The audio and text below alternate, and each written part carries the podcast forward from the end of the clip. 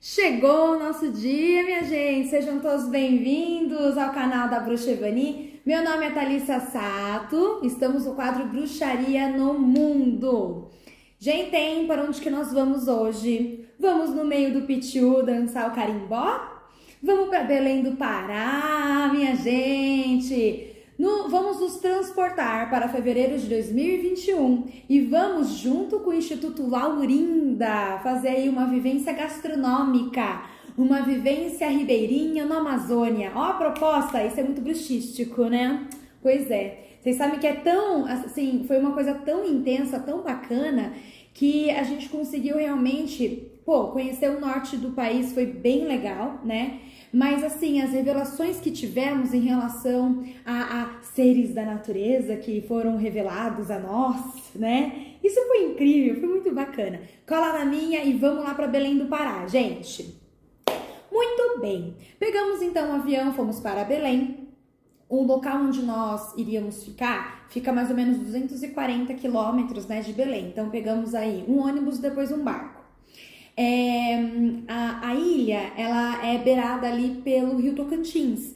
Então, primeira percepção de bruxo, anotadinho no nosso diário.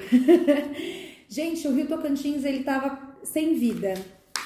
Energia zero. Tava morto, né? Nós vimos que dali é, tinha muito conflito, conflito político, conflito econômico, muita disputa. Então, toda a beira da ilha energeticamente estava morta, né?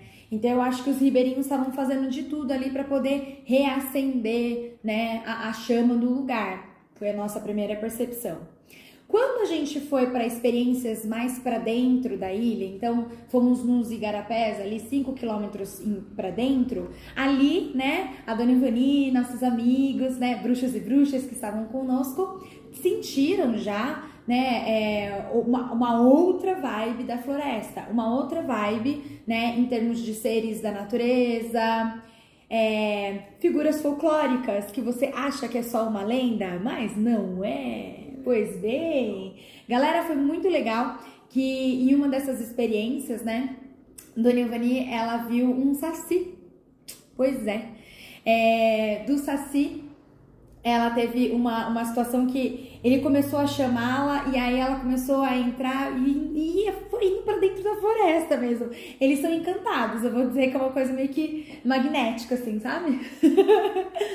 é uma outra experiência que também que, que, que tivemos, né? Ali dentro, já mais para dentro da ilha, a Dona Ivani, ela viu é, o, um peixe enorme, né? Dentro, né? Ali do riozinho e uh, não sei se você já conhece ou já ouviu falar do Poraquê.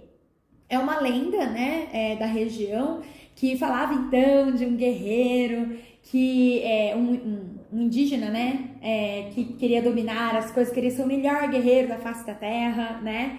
E aí ele falava: não, olha, não adianta eu só dominar aqui esse espaço, é, eu vou querer dominar o fogo. Aí ele tentou dominar o fogo, não conseguiu, obviamente. É.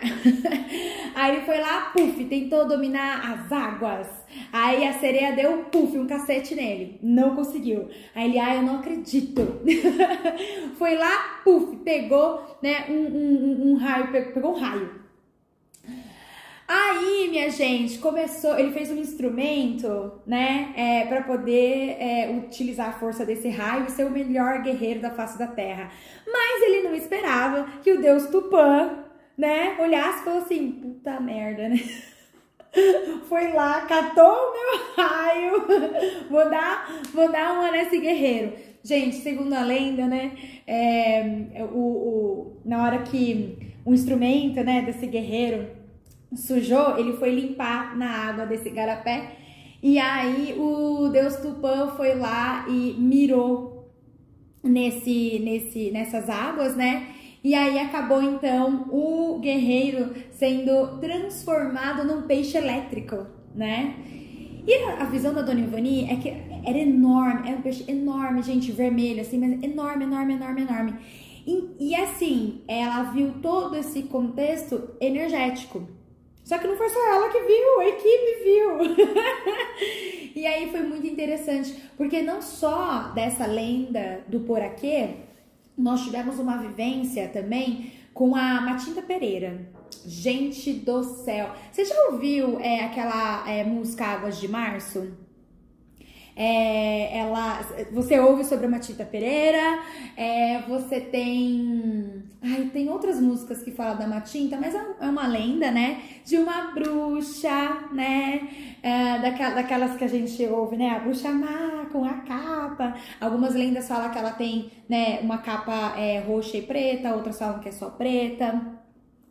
É, e aí, quando dá, né, quando fica noite, ela se transforma num pássaro negro.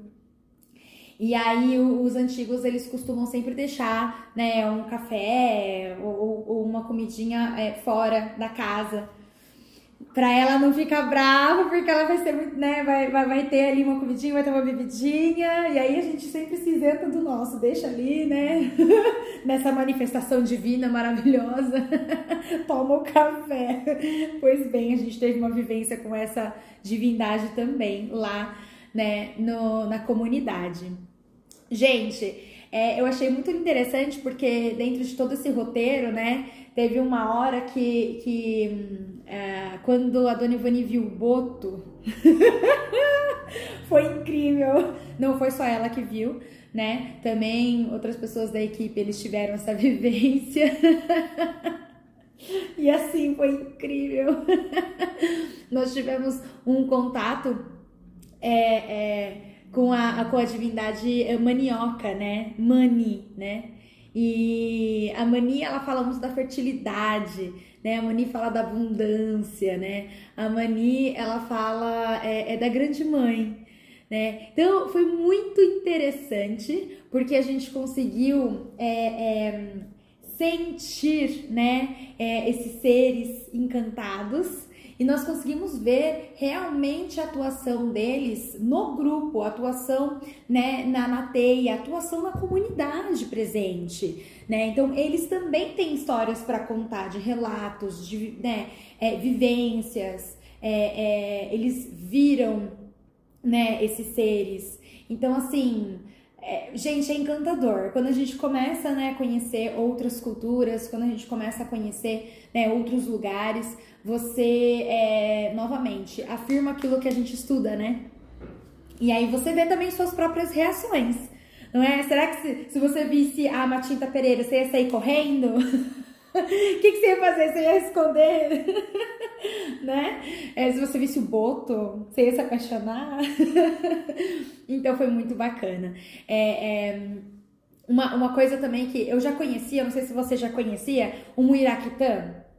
O Iraquitã também é uma lenda que eles falam que a Inhacabiá, é, elas são as, as Amazonas, né?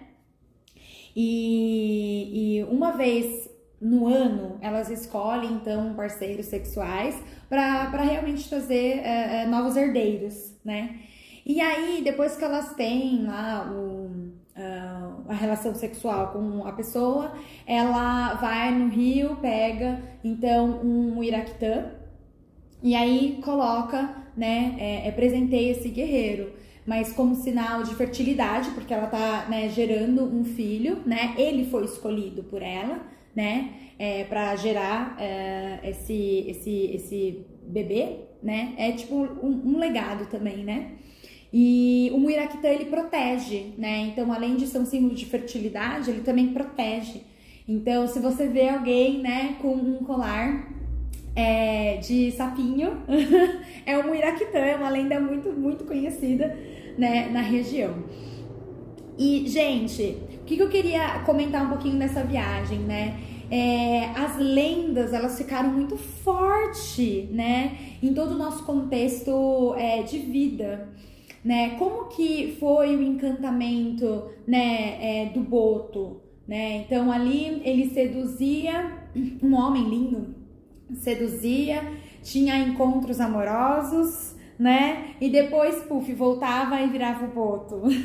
E o que acontecia naquela região? Algumas mulheres grávidas, mesmo casadas, né? Quem que é esse boto?